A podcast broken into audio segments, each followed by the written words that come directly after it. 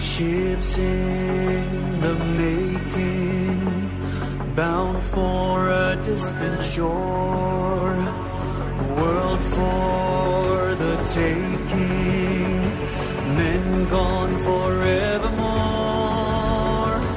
boarding and setting Sexto Continente.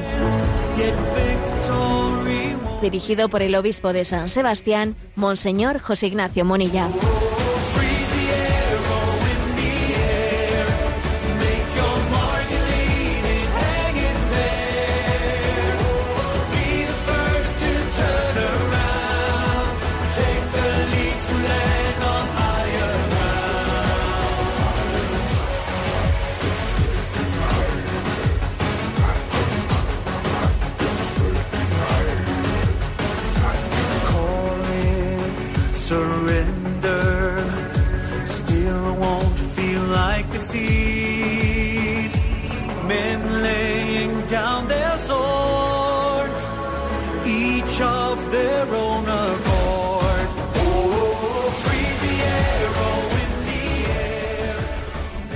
Un cordial saludo a todos los oyentes de Radio María. Un día más, con la gracia del Señor, nos disponemos a realizar este programa llamado Sexto Continente. Programa que lunes y viernes realizamos en directo de 8 a 9 de la mañana, una hora antes en las Islas Canarias, aquí en Radio María España. Hoy es 24 de junio, un día especial en el calendario, Natividad de San Juan el Bautista. Y ayer se celebraba esa noche tan especial, la noche de San Juan, en la que muchas hogueras se encendían en, todos los lugares de nuestra geografía. Cuando caía la noche yo enviaba un mensaje a redes sociales que quiero comentar en la entradilla de este programa, porque tiene su miga, ¿no? El mensaje era, la noche de San Juan es la noche más corta del año porque San Juan Bautista es el precursor que anunció el sol que vence a la oscuridad.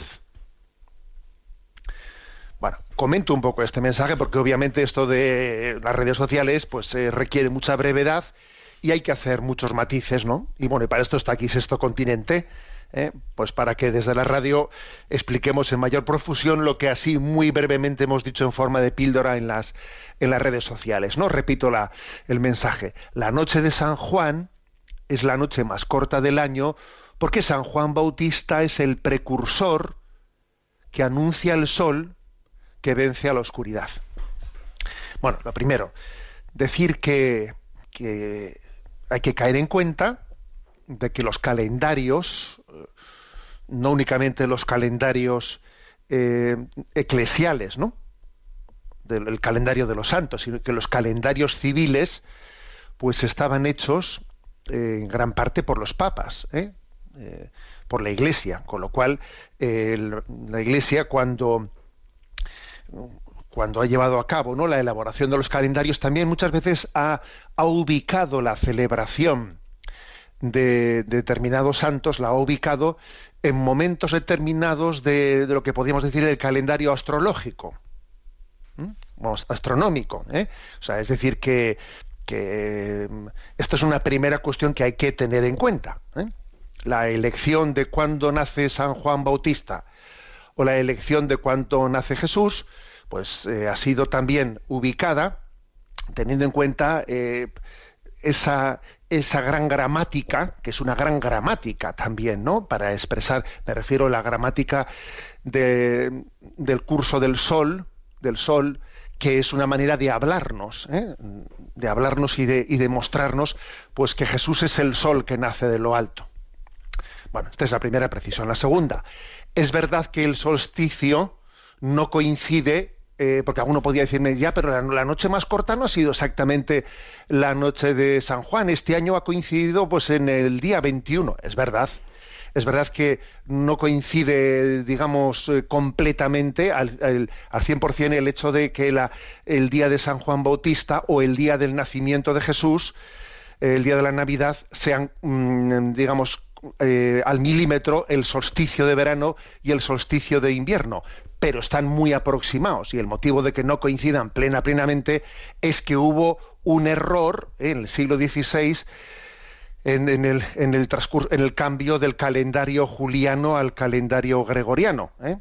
El Papa Gregorio XIII, allá por el año 1582, aconsejado por los astrónomos, eh, decretó una bula para hacer un cambio ¿no? en el calendario.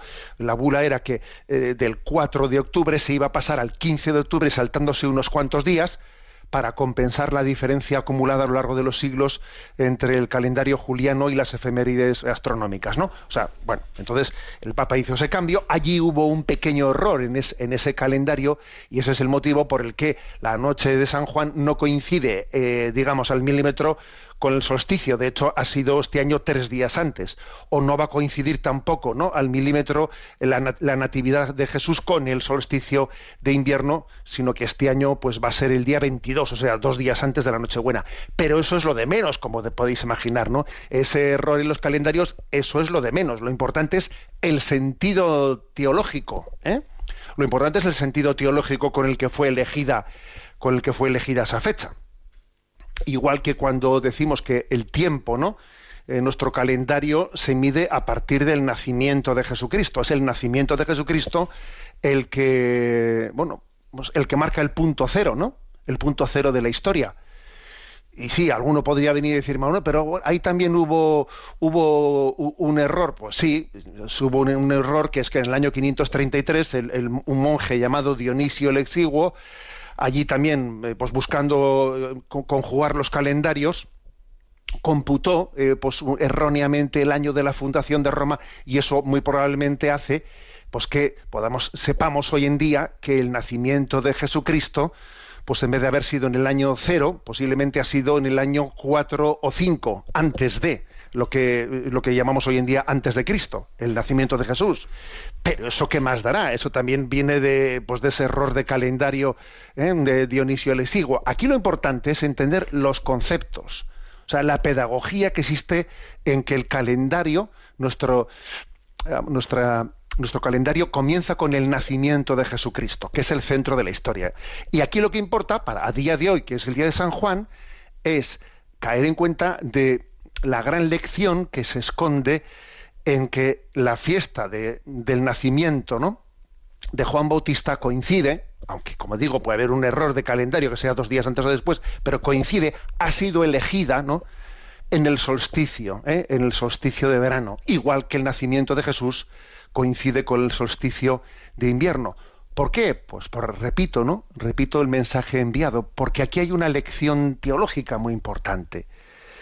Y la lección teológica es que Juan Bautista es el precursor que anuncia que el sol, perdón, que anuncia al sol, que Jesús es el sol, que él vence a la oscuridad. Y de hecho, en el momento que Jesús nace, entonces, a partir del nacimiento de Jesús, el día empieza a ganarle terreno a la noche. A partir de la natividad de Jesús, ya cada vez el sol va ganando terreno a la oscuridad, va ganando terreno a la oscuridad. Eso es lo que se simboliza con el nacimiento de Jesús puesto en el solsticio de, invierno, perdón, ¿no? Y lo que se simboliza en, la celebración de Juan, el precursor en este momento del solsticio de verano, pues es decir, él, él es el que ha anunciado al sol, ¿eh? o sea, él es el que el profeta en el que culmina el Antiguo Testamento. Muchos desearon ver, ¿no? Lo que él, lo que él vio. Es la culminación de la esperanza de Israel, ¿no? Llegará el sol que nace de lo alto. Por eso, ¿no? Este es el día en el que el día es más largo y la noche es más corta. Una gran enseñanza, como veis, ¿no? Es verdad, también hay que añadir a toda esta catequesis, que el solsticio de verano y de invierno claro, es distinto en el hemisferio norte y en el hemisferio sur. Y que, claro, como este sexto continente que estamos haciendo en este programa también lo escucha gente desde el hemisferio sur, claro, a ellos les pasa lo contrario, que, lo que para nosotros es la noche más corta, hoy ha sido la noche más larga en el hemisferio sur de la Tierra. Y viceversa, ¿no? Pues también con, pasará al revés con el, con el solsticio de invierno, el día de Navidad, que para nosotros es pues será la noche, eh, la noche más larga y comenzará el sol y allí pasará al revés, en el hemisferio sur. Pero como os podéis imaginar, es que el calendario, el calendario litúrgico, o sea, el, calendario teológico civil ha sido hecho eh, históricamente en el hemisferio norte, ¿eh? ha sido elaborado en el hemisferio norte. Si bien obviamente también el hecho de que coincidan ¿no? los solsticios de invierno y de verano, pero al revés, en el hemisferio sur, pues también eh, le sirve obviamente también ¿no? a todo el planeta para formar parte de esta misma catequesis. ¿eh? Leyéndola de, a la inversa, como se, le, se desde el hemisferio sur, pero es decir, como que la naturaleza todo el universo nos está hablando del designio salvífico. Ha sido elegida, ¿no? Mm, el universo ha sido elegido como el pentagrama en el que colocar unas notas para hacer una lectura teológica de la historia. Es hermoso esto. ¿eh? La Iglesia Católica ha sido muy sensible, ¿no? A, pues eso, a la academia, mm, a, la academia de, de la naturaleza, incluso en la Santa Sede, ¿no? en, aquel, en aquellos momentos en los que quizás los estados no tenían sensibilidad para, pues para llevar adelante el patrocinio de la cultura. La Santa Sede cuidó ¿no? pues las academias en que estudiasen la, la astronomía, etcétera, eh, para mm, entender ¿no? como también este, toda esta creación es el gran pentagrama, diría yo, ¿no? En el que se colocan esas notas tan bellas y hermosas que son las de la historia de la salvación para gloria de Dios. repitamos, pues, ¿no? El mensaje enviado a redes sociales en esta noche de San Juan. La noche de San Juan es la noche más corta del año, porque San Juan Bautista es el precursor que anuncia el sol que vence a la oscuridad. Bueno, pues a ver qué os parece esta canción. Es una canción de Javier Bru, su nombre es Juan. Esta canción en honor de San Juan Bautista, cuya natividad hoy celebramos.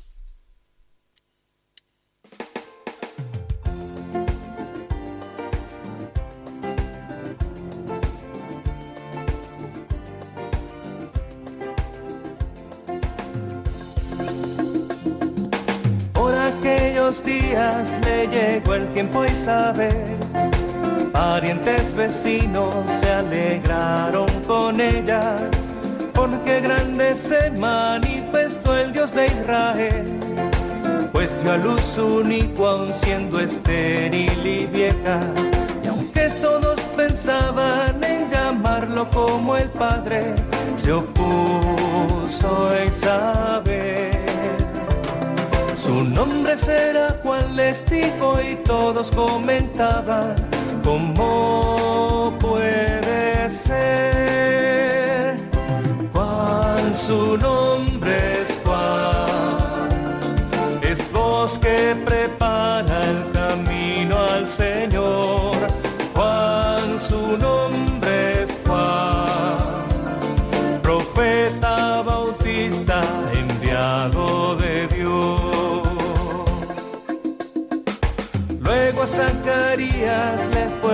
A preguntar si le parecía bien el nombre de su hijo, mas al no poder con sus palabras expresar lo que el ángel en el templo un día le dijo, pidiendo la tablilla escribía convencido, su nombre es Juan.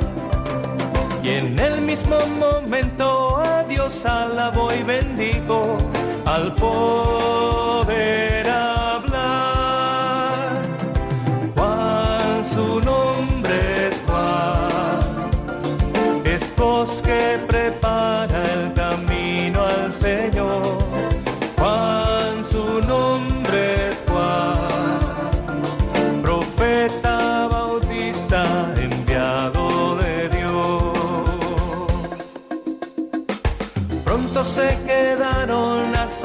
los vecinos y en toda Judea comentaban lo ocurrido. Los que se enteraban preguntaban qué va a ser cuando el niño crezca, porque que Dios está con él. Creciendo se hizo fuerte y fue a vivir en el desierto y un día volvió. Y ya como el bautista regresó llamando al pueblo a la conversión. Juan, su nombre es Juan, es voz que prepara el camino al Señor.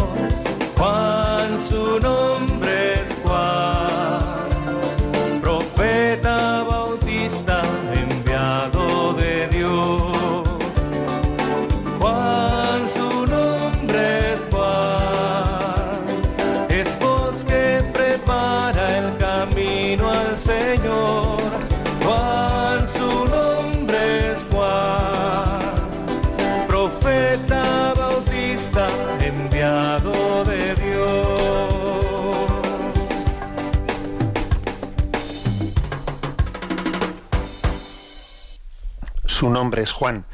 Hoy, día de la Natividad de San Juan Bautista, me parece un día adecuado para reflexionar sobre este personaje del cual Jesús habló en unos términos laudatorios sorprendentes. El mayor nacido de mujer, dijo Jesús. Ciertamente no es un santo más. Es un santo que hace de bisagra entre el Antiguo y el Nuevo Testamento. En el calendario litúrgico romano es el único santo de quien se celebra no solo su muerte, ¿no? sino el nacimiento. En todos los más santos celebramos, y cuando se dice el días natalis, el día que fallecieron, pero no se celebra ninguno el nacimiento y su fallecimiento, o sea, por, por duplicado, para entendernos, solamente ocurre eso pues con, con Jesucristo, nuestro Señor, con la Virgen María y fíjate, con Juan Bautista. Bueno, por eso creo que es un día para que nos hagamos una reflexión ¿no? sobre qué espiritualidad recibimos, ¿no? qué, espiritualidad aprendemos de, Sa- de- de San Juan Bautista. Es, es una es una memoria, ¿eh? la de Juan Bautista, que cuyos digamos eh, rastros en la historia pues nos llevan a que en el siglo IV en el siglo IV se, mm, se veneraba en la cripta de Sebaste de Samaría fíjate no se veneraba la cabeza de Juan Bautista decapitada no y de Samaría su culto se extendió después a Jerusalén y desde allí a las iglesias de Oriente y a Roma, ¿eh? con el título de la decapitación de San Juan Bautista. ¿eh? Y en el martiriológico, el martiriologio perdón, romano se hace referencia a un segundo hallazgo de una preciosa reliquia que se conserva en la iglesia de San Silvestre eh, de Campo Marcio, en, en Roma, que es quizás no pues uno de los lugares en los que más se venera esta reliquia de San Juan Bautista, la de su cabeza decapitada, aunque, aunque no es el único lugar, porque también se, eh, venera en, en la Catedral de Notre Dame de Amiens, en Francia, en la gran mezquita de Damasco, donde tanto cristianos como musulmanes ¿eh? veneran también las reliquias de San Juan Bautista, y también en Bulgaria, ¿eh? en Bulgaria ha habido, hay eh, un lugar en que se veneran las, reliquias, o sea que sus reliquias están, están repartidas. Pero bueno, a nosotros lo que, lo que en este momento, yo creo que en este día ¿no? de su natividad nos interesa es decir, ¿qué testamento, qué, qué gran enseñanza, qué lecciones espirituales ¿no? nos, eh, nos ofrece Juan Bautista? Yo me atrevería a resumirlas en cinco. ¿eh? Cinco enseñanzas, cinco, cinco lecciones espirituales para nosotros de esta figura de San Juan Bautista. La primera, la batalla de la confianza. Eh, en la vida espiritual, un lugar, o sea, clave, ¿no? En, el que nos la jugamos, como se dice, es la batalla de la confianza, de, de confiar en Dios creer en el poder de Dios. Para Dios no hay nada imposible. Este es, es el ABC, es el fundamento de la vida espiritual. Entonces, en el origen, en la concepción de Juan Bautista, hay una gran batalla ¿eh? entre esa confianza y esa, esa desconfianza. Y entonces, eh, cuando su padre, cuando Zacarías, ¿no? que era sacerdote del turno y entonces él vivía el sufrimiento de que eh, pues ya no mm, eran estériles él y Isabel y no podían ser padres y además ya eran de edad avanzada. Y cuando entra en el templo en su turno, allí tiene una manifestación del ángel que le, mm, que le anuncia ¿eh? que, que, Dios le va a hacer, que le va a dar un, le va a dar un hijo. Y entonces en el corazón de Zacarías hay una batalla hay una batalla entre la confianza y la desconfianza. Hay una batalla entre creer en el poder de Dios, para Dios no hay nada imposible, o, o, mirarse a uno mismo, como hizo ¿eh? ese Pedro que miró a sí mismo y se empezó a hundir en las aguas porque es que desconfió de que, de que fuese capaz de caminar sobre ellas. ¿no? Bueno, pues ese es curioso, porque si vais al capítulo primero de San Lucas, en ese ángel que se le manifiesta a Zacarías ahí en, el eh, cuando está sirviendo en el templo eh, mm, le, le, anuncia ¿no? Que Dios le va a dar esa gracia de, tener un descendiente y dice y le dice Zacarías ¿cómo estaré seguro de eso? es curioso esa expresión ¿no? no, no le dice lo de la Virgen María al ángel ¿cómo será eso? pues no conozco varón no, es distinto. ¿eh? Fijaros en la, en la versión de la Biblia de la Conferencia Episcopal Española y dice, ¿cómo estaré seguro de eso? O sea, es decir, manifiesta claramente su, su duda, ¿no? ¿Mm? ¿Cómo estaré seguro de eso? Porque yo soy viejo y mi mujer es de edad avanzada. Respondió el ángel y le dijo, yo soy Gabriel, que sirvo en presencia de Dios. He sido enviado para hablarte y comunicarte esta buena noticia, pero te quedarás mudo, sin poder hablar hasta el día que eso suceda, porque no has dado fe a mis palabras, que se cumplirán en su momento oportuno. ¿Cómo estaré seguro de eso? Mientras que la Virgen María responde de una manera bien distinta. ¿eh? Dice, ¿cómo será eso? Pues no conozco varón. Es decir, yo no pongo en duda que lo que tú me dices va a ser. Ahora, si yo, ¿eh? si yo no conozco varón. Es decir, si yo, aunque me vaya a casar con José, tengo eh, pues un, compromiso de, vivir en virginidad con él, ¿no? ¿Cómo será eso? Pues no conozco varón. Y entonces le dice, eh, a la Virgen María le dice el arcángel, ¿no? O el Espíritu Santo vendrá sobre ti, etcétera, etcétera. Pero fijaros que aquí ha habido en, el, en la concepción de Juan Bautista ha habido una batalla de la confianza, una batalla por la confianza que finalmente Zacarías aprende a confiar y cuando ya se le suelta la lengua después de haber permanecido mudo, pues él reza a Dios con la oración del Benedictus, que es un canto de alabanza y de acción de gracias en el que ya Zacarías ha aprendido a confiar plenamente en Dios, ¿no? Pero fijaros, en toda gran obra de Dios, al principio hay una gran batalla de la confianza. En tu vida y en la mía también. ¿eh? Esa batalla de la confianza está en el origen de nuestro primer paso en la vida. En la vida, el nuestra primera palabra ante Dios es me fío, confío, creo en el poder de Dios. Para Dios no hay nada imposible. Lo que Dios me pide, Él me dará la gracia para llevarlo a cabo. Esta es la gran primera lección ¿eh? de, la, espiritualidad de Juan Bautista, la confianza. La segunda, la segunda lección es eh, eh, la necesidad y el poder de la oración para gestar las obras de Dios, ¿no? O sea, uno ve en Juan Bautista la oración ha sido algo en donde él ha crecido, o sea, es como el humus en el que crece la vida de Juan Bautista. Las grandes obras de Dios se gestan en la oración. No solo tienen a Dios en el inicio, no, sino que uno vive toda su vida en, empapado, ¿no? Empapado en Dios. Es, la oración es como un gestar ¿eh? ese, ese, don, ese don de, de, Dios en nuestra vida. Hay un pasaje que es el de Lucas 1.80 que dice, el niño, se refiere a Juan Bautista, el niño crecía y se fortalecía en el espíritu y vivía en lugares desiertos hasta el día de su manifestación a Israel. O sea que era un niño muy tocado por Dios, Juan Bautista, que se retiraba a lugares desiertos y allí, en lugares desiertos, fue creciendo. Un niño, un adolescente, un joven que tenía ese don de Dios de apartarse a lugares, a lugares desiertos para hacer oración, hasta el día en que se manifestó.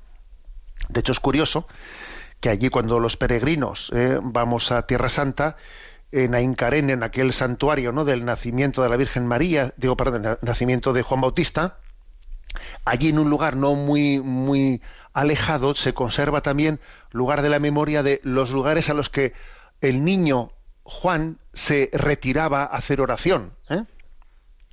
O sea, la segunda gran, la segunda gran lección, pues, es eh, mm, ver la oración como como parte de la gestación de la obra de Dios en nuestra vida. Se está gestando la obra de Dios en la vida. Y esa gestación tiene que hacerse en oración.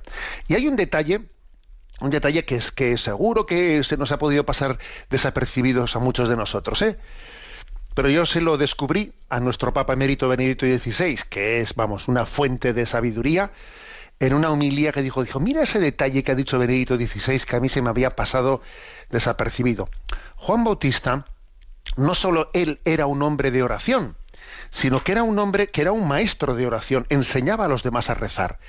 ¿Y eso usted cómo lo sabe? ¿Eso dónde lo dice en el Evangelio? Bueno, pues fíjate, cuando los, los apóstoles le pidieron a Jesús que les enseñase a rezar, oye, enséñanos a rezar, ¿eh?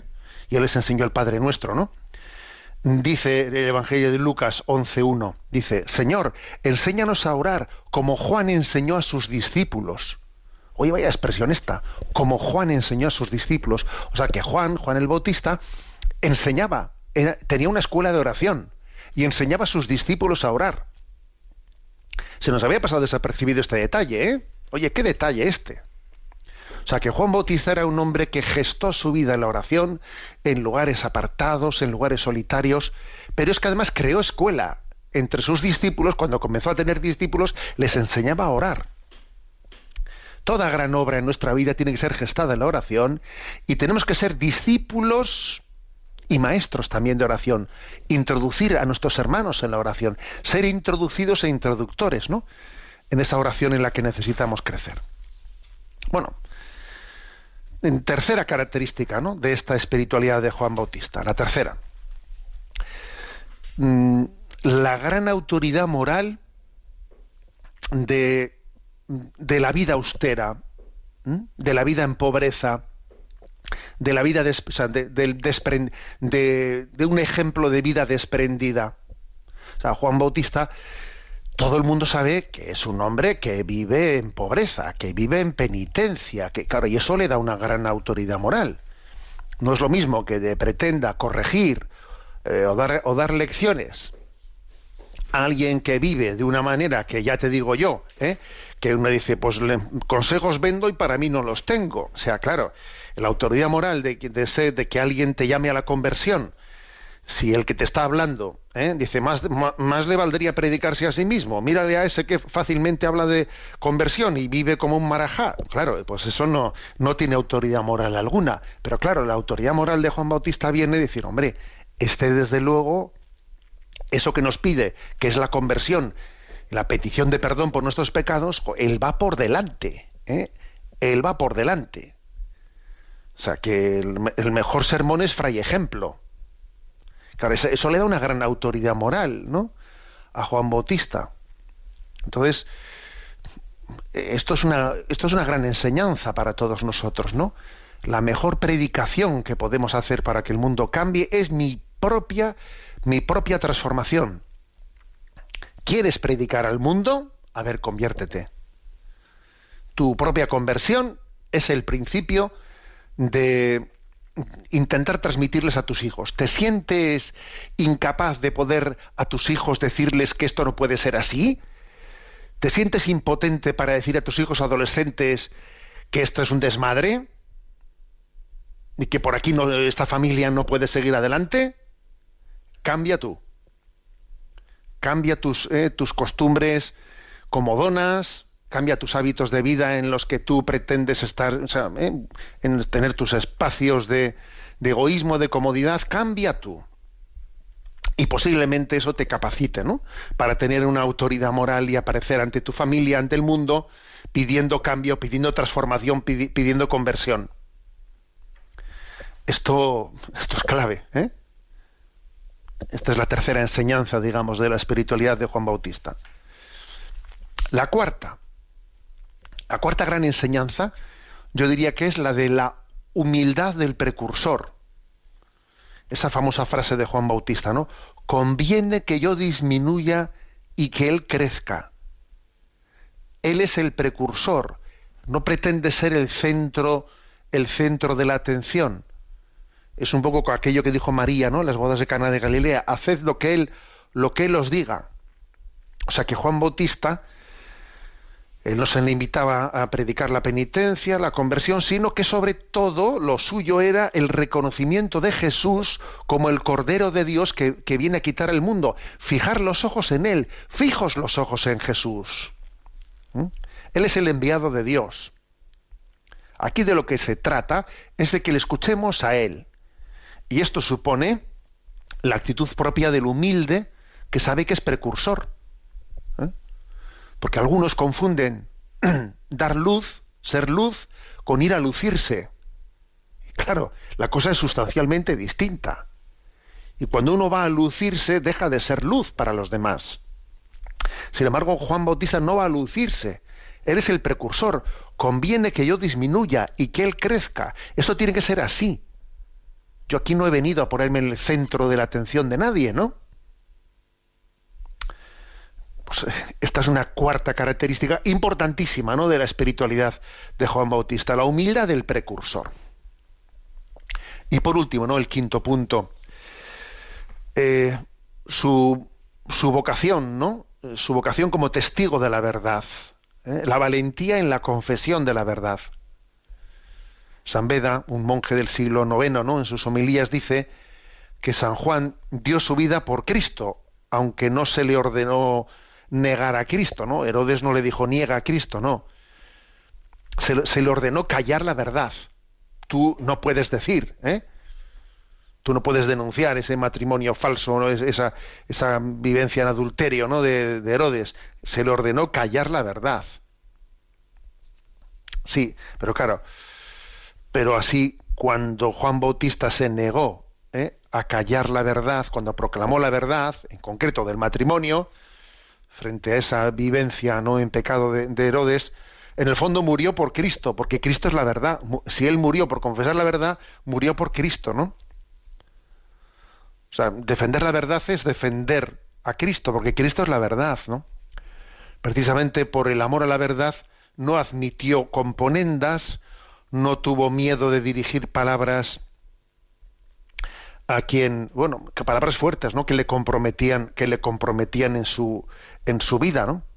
El, martirio de Juan Bautista nos recuerda a todos nosotros que el amor a Cristo, a la, palabra, a la verdad, no admite componendas. La verdad es, es la verdad.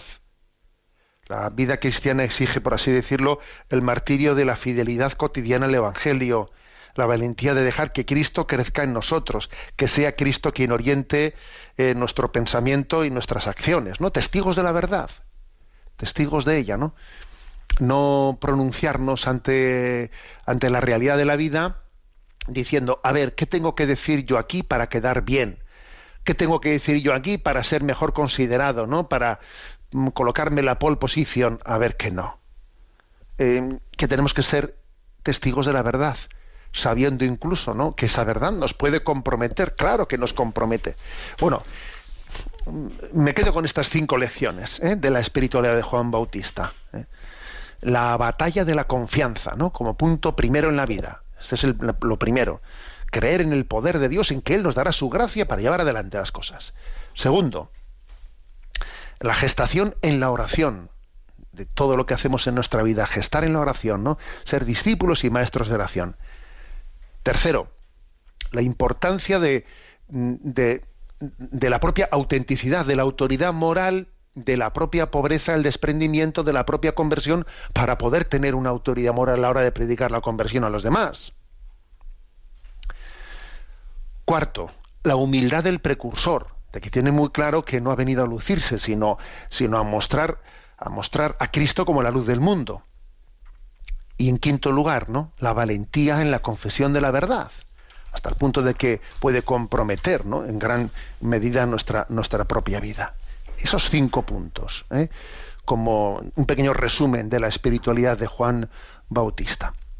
Bueno, no he dicho nada, que ayer, que este día de Juan Bautista lo celebramos el día después de la celebración del Corpus Christi. Y sé que disfrutamos mucho. ¿eh?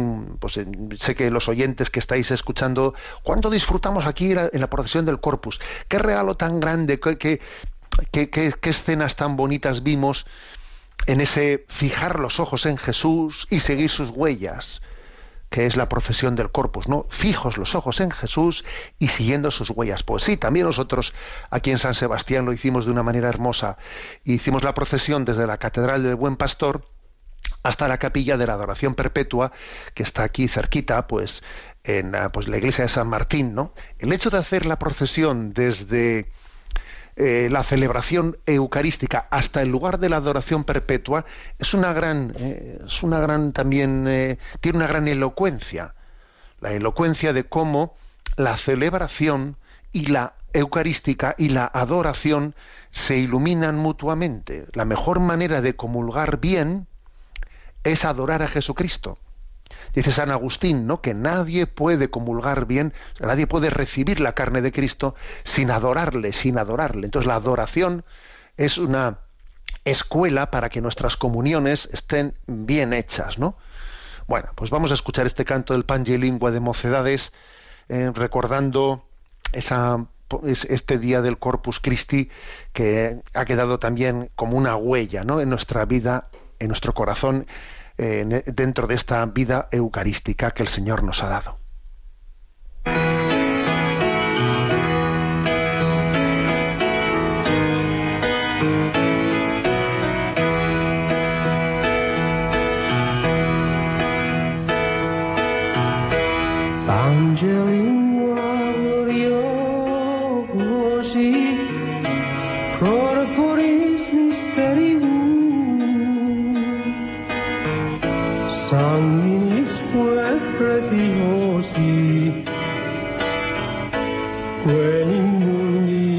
più. Brutto sventri generosi, receputi gentium, nobis latus, nobis latus.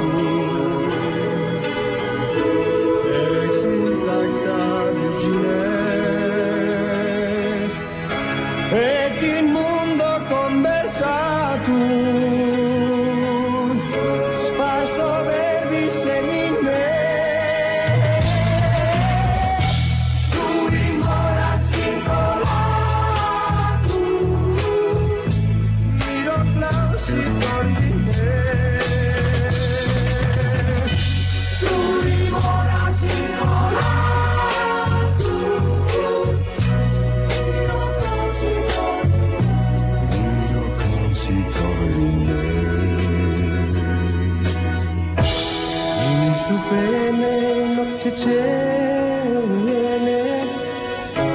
Un recomens cu fratribu, Observat al lege plene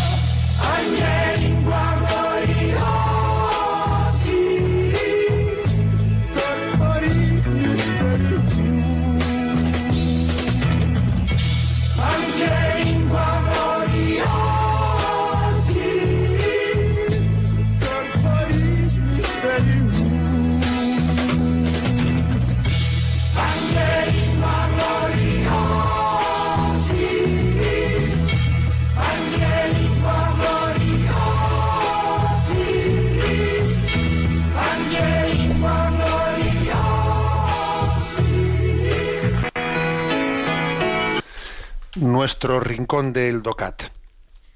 Nos toca el punto 137. ¿Qué pensaba Jesús del trabajo? Jesús fue con respecto a nosotros semejante en todo menos en el pecado, dice el concilio de Calcedonia. También está recogido pues en el, en el Catecismo de la Iglesia Católica en el punto 467. Y dice, continúa así el DOCAT. Él mismo vivió junto a pescadores, campesinos y artesanos. Recibió la formación en un oficio y hasta los 30 años trabajó como carpintero en el taller de José. Jesús recurre con sus parábolas a imágenes de la vida cotidiana del trabajo y en su predicación alaba al siervo fiel que trabaja con sus talentos y condena al perezoso que esconde bajo tierra su talento. El trabajo puede ser visto como una pesada obligación, ya en la escuela, durante la formación o en el ejercicio de una actividad profesional. Debemos, debemos, aquí aprender de Jesús a llevar junto a Él nuestra cruz de cada día y a seguirlo, pues Él llevó su cruz para redimirnos. Bueno, ¿qué pensaba Jesús del trabajo? Esta pregunta, ¿qué, qué nos enseña Jesús? ¿no? Bueno, a ver, pues eh, lo primero, Jesús nos, mm, nos, muestra, o sea, Él es el revelador del Padre. ¿eh? Entonces, Él no se ha mostrado, pues eso, ¿no? Como los ídolos y las divinidades mitológicas griegas, que para rato, ¿no? Pues va a haber allí, ¿no? Pues divinidades mitológicas griegas trabajando, porque ahora eso, el trabajo, pues es, es algo propio de los plebeyos y, bueno, pues una, una falsa concepción, ¿no? Idolátrica eh, de, de, la divinidad es la de que yo no me mancho con el trabajo, ¿no? No me mancho con eso. A ver, Jesús ha asumido el trabajo, el, re, el Hijo del Padre ha asumido el trabajo. Nosotros en la Cristología decimos lo que no ha sido asumido no ha sido redimido. Y Él se ha hecho exactamente semejante a nosotros en todo menos en el pecado. Luego también en la vida laboral. Jesús ha asumido la, el, eh, lo, que, lo que supone la ley del trabajo como ley de crecimiento en la vida. Ha sido asumido. Luego, si ha sido asumido, ha sido redimido. ¿eh? Importante, ¿no? Que, que, que partamos de este principio teológico. Segundo, que es que Jesús vivió mmm, vivió completamente integrado en medio de los, de los trabajadores del tiempo, pescadores, campesinos, artesanos, y, y, pone montones de, de imágenes, ¿eh? de, de, imágenes propias del mundo del trabajo, ¿no? Cuántas imágenes de Jesús hacen referencia a la vida de los pescadores, otras hacen referencia a la vida de los de los campesinos, a la vida del campo, de los pastores, ¿no? Imágenes pastoriles, imágenes del, de, del o sea, que Jesús ha, ha crecido en medio de ese mundo del trabajo de una manera natural, ¿no? Otro punto más, que, que él creció eh, como colaborando con su padre, eh, con su padre José, en esa tarea de ser pues, un artesano, un carpintero, en el taller de José. Él creció y, colaboró en ello. Hay un detalle que algunos me lo habéis escuchado en alguna ocasión, ¿no? los oyentes del catecismo, un detalle que es que es curioso, porque en, hay dos versiones, ¿no? En el Evangelio de San Marcos y el Evangelio de San Mateo de lo que aconteció en Nazaret cuando Jesús hizo una visita, ¿no? Retornó después de que había comenzado su vida pública, retorna a Nazaret y había allí una gran expectación, una gran expectación. Y entonces mm, le miran un poco con, eh, digamos, con, eh, pues, desconfianza, ¿no? Diciendo, ¿qué nos va a decir este aquí a nosotros que ha crecido entre nosotros, ¿no? Un poco de escepticismo. Y entonces es curioso que dice uno, en una de las versiones, la de Marcos 6.3, dice, ¿no es este el carpintero, el hijo de María? Claro, no dice el hijo de José porque ya habría muerto para entonces José, obviamente, ¿no? Jesús ya había comenzado su vida pública. Pero aquí lo interesante es que dice, ¿no es este el carpintero, el hijo de María? Y la otra versión, la de Mateo 13:55, 13:55, perdón, dice, ¿no es este el hijo del carpintero? ¿No es este el hijo de María? ¿No es su madre María? O sea, es decir, que en un sitio dice, ¿no es este el carpintero? Y en otro dice, ¿no es este el hijo del carpintero? Hay un pe- un pequeño matiz, ¿no? Entre una versión y la otra. Lo cual, ¿qué quiere decir? No sé, pues esto ya es un poco imaginación mía, ¿eh? Pero me atrevería a decir que si en, si en una versión se le recuerda a Jesús como, no, no es este el carpintero y en otra como el hijo del carpintero, parece que se da a entender que, que Jesús trabajó en la carpintería fundamentalmente con su padre, ¿eh? Que no estuvo mucho tiempo trabajando solo sin su padre, que posiblemente la muerte de José pues mm, estaría cercana al inicio después de la vida laboral de perdón de la vida ministerial de Jesús de comenzar su vida de predicación. Porque si hubiesen sido muchos los años en los que Jesús trabajó de carpintero ya después de la muerte de José si hubiesen sido muchos años ya no le llamarían el hijo del carpintero sino se le dirían únicamente es, no es este el carpintero y el hecho de que se conserven las dos formulaciones el carpintero el hijo del carpintero da a entender que fundamentalmente trabajó con su padre en la carpintería, aunque algo sí tu- tuvo también de trabajo él en solitario antes de iniciar su vida. Bueno, esto como curiosidad exegética, digamos, ¿no? Pero yo creo que posiblemente entre las enseñanzas que nos da Jesús sobre el tema del trabajo, posiblemente la, más potente es la que está aquí recogida en la parábola de los talentos, ¿no? De Mateo 25, versículo del 14 al 30. Yo creo que es la, es la enseñanza más potente, porque él habla allí de los, de los talentos, ¿no? De los talentos. Mm, Bien, es verdad que los talentos era también una moneda, ¿no? Pero bueno, o sea, no solamente es una moneda, sino también podemos nosotros referir perfectamente la parábola a mis talentos personales, ¿no? Que no deben de ser enterrados, que deben de ser puestos a producir. ¿eh? que, que existiría un pecado grave contra el designio de Dios, que el hombre no desarrolle los talentos que Dios le dio. Que no. ¿eh? O sea, estamos hechos para desarrollar los talentos que Dios nos ha dado en el trabajo. ¿eh? Y por último, la última enseñanza de Jesús, ¿no? que también está aquí referida, es que bueno, pues hay que reconocer que aunque el trabajo tenga ¿no? esta, esta vocación ¿eh? de dignificarnos, de di- di- dignificarnos, hacernos crecer, es verdad que a veces, dependiendo también de las circunstancias y de cómo estamos nosotros, nos resulta mortificante, nos resulta mortificante y uno vive, pues eso, ¿no?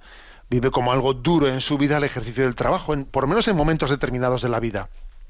Y entonces también Jesús aquí nos ayuda, nos enseña, pues a lo que es llevar la cruz de cada día, ¿no? Y tener y tener decisión, determinada determinación de abrazar esa cruz y de entender que a través de ella Dios lleva a cabo la obra de santificación en nosotros, ¿no? En los momentos en los que el trabajo, por circunstancias X, ¿no? Mm, nos resulta especialmente mortificante, eh, entonces la cruz de Cristo también es iluminadora. ¿eh? Es iluminadora cuando uno eh, con decisión la abraza y acaba siendo gloriosa. ¿Mm? Bueno, pues hasta aquí está esta explicación del punto 137 del DOCAT. Os recuerdo que en este programa de Sexto Continente también hay una hay un lugar para, para vosotros, que hay una mm, una posibilidad de intervención mm, dirigiendo preguntas o, o haciendo también aportaciones en el correo electrónico sextocontinente arroba radiomaria.es ¿eh? Y bueno no tenemos mucho tiempo pero el tiempo que tenemos vamos a aprovecharlo tenemos a Rocío en la emisora en Madrid y le vamos a pedir que nos presente algunas de las preguntas que han llegado buenos días Rocío Muy buenos días. Pues la primera es una pregunta de José Miguel que plantea lo siguiente. Dice, buenos días, Monseñor Munilla. Observo que en ciertos ambientes católicos hay contradicciones en la interpretación de aquello de poner la otra mejilla, que se cita en los Evangelios de San Mateo 5.39 y en San Lucas en el 6.29. Siempre hay que poner la otra mejilla. ¿Cómo se conjuga con la legítima defensa? Le agradecería un poco de luz, agradecido por su labor pastoral. Bueno, pues mm, lógicamente, o sea, obviamente la pregunta mm, mm, no es sencilla, sino que tiene que ser eh, pues, pues matizada. Obviamente la palabra de poner la otra mejilla es una palabra ¿eh? es una palabra de Jesús, luego ¿eh? como la palabra como palabra de Jesús que es, pues es palabra eterna. ¿Eh? Ahora es verdad que, claro, que también no se puede entender la palabra de Jesús eh, en, el literalismo de la palabra. Por ejemplo, cuando dice el texto, y si tu ojo te hace caer, sácatelo, que más te va a ir tuerto, y si tu mano te hace caer, córtatela. obviamente no se está no se pretende que se interprete esa palabra de Jesús en el sentido literalista de amputar nada, ¿eh? eso ya se entiende, sino que es una, una, una palabra que quiere, quiere mostrarnos la actitud propia de cortar por lo sano, cortar por lo sano con las tentaciones, corta por lo sano, eh, no juegas con las tentaciones, etcétera, etcétera. Bueno, pues aquí también pasa algo por el estilo, con lo de poner la otra mejilla. ¿eh? obviamente, eh, sí existe, ¿no? O sea, no, no debemos de interpretar de una manera contradictoria ¿no? esta invitación a poner la otra mejilla con eh, el ejercicio de la legítima defensa. Sí existe ¿no? el derecho a la legítima defensa que en ocasiones puede ser un deber. La legítima defensa es un derecho que a veces puede ser un deber. Puede ser un deber pues eh, cuando, por ejemplo, pues uno tiene determinadas responsabilidades de su familia, de sus hijos, lo que sea, y tiene que ejercer la legítima defensa. Frente, imagínate, pues por ejemplo, ¿no? Pues un, un intento un intento de robo ¿eh? o, alguien de, de, abusar de los bienes de la familia y entonces un padre de familia dice cuidado que yo también tengo que pensar en, en, los, en los legítimos eh, derechos de mis hijos y tengo que aquí que aplicar una legítima defensa. A ver, eso, eso es mm, perfectamente posible. Y hacer eso no sería contrario a la palabra de Jesús. Sí es verdad, sí es verdad que incluso cuando se ejercita la legítima defensa, tiene que ser hecha con un estilo, con un estilo que en el que uno distinga muy bien, muy claramente, ¿no? Lo que es el, eh, eh, la defensa de, una verdad objetiva de la de ponerle a la otra persona, eh, ponerle a otra persona como enemigo a batir de nuestra vida. Creo que hay que, hay que entender cuando se dice no resistáis al mal, que dice, ¿no? Eh, la Sagrada Escritura, no resistáis al mal. obviamente hay que distinguir lo que es el aspecto subjetivo del aspecto objetivo. Es decir, mi enemigo no es esa persona.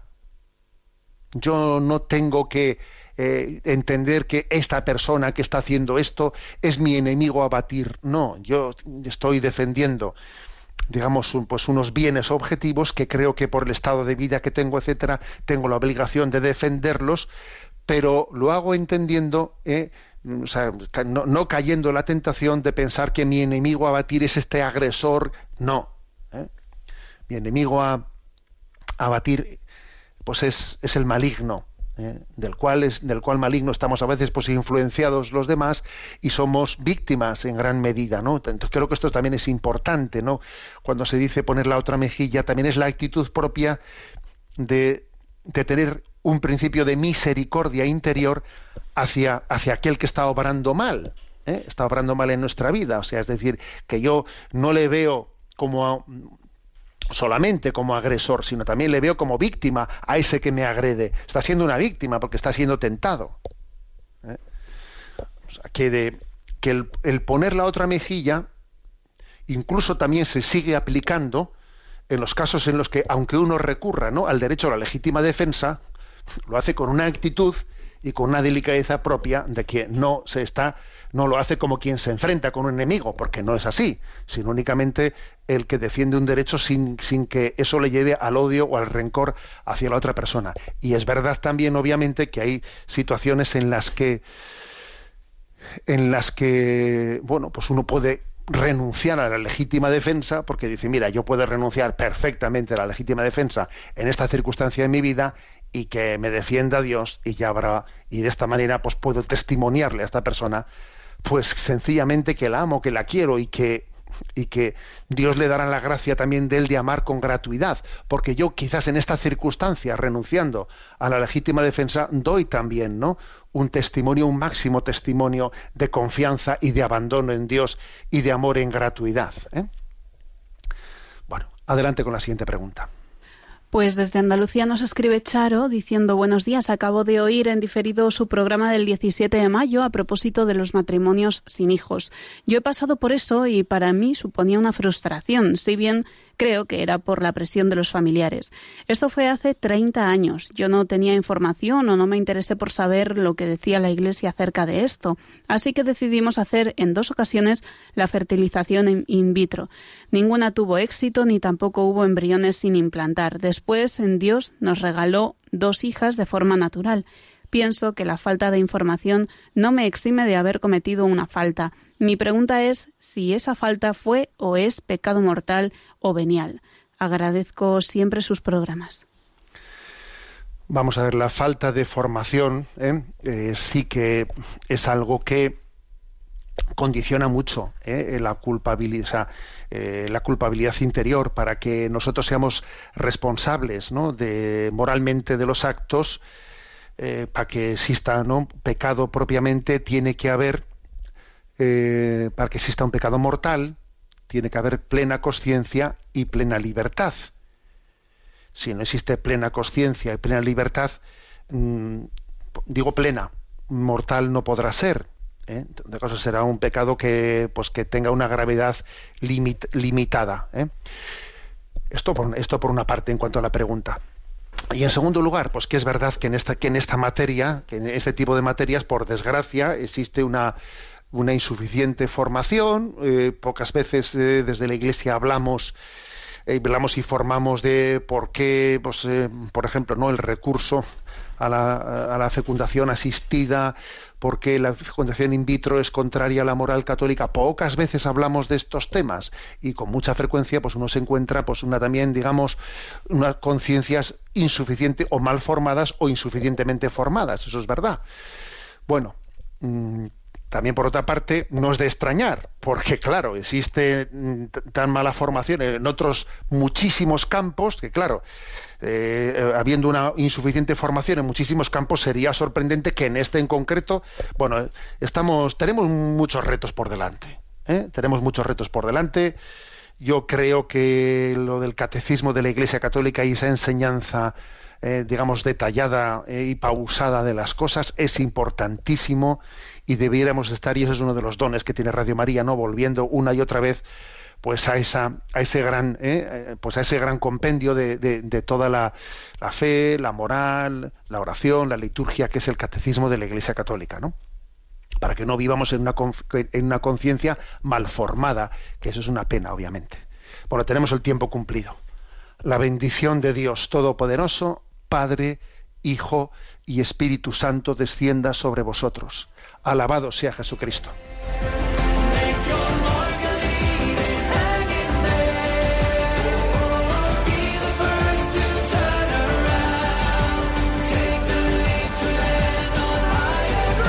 Y así finaliza en Radio María, Sexto Continente, un programa dirigido por el obispo de San Sebastián, Monseñor José Ignacio Monilla.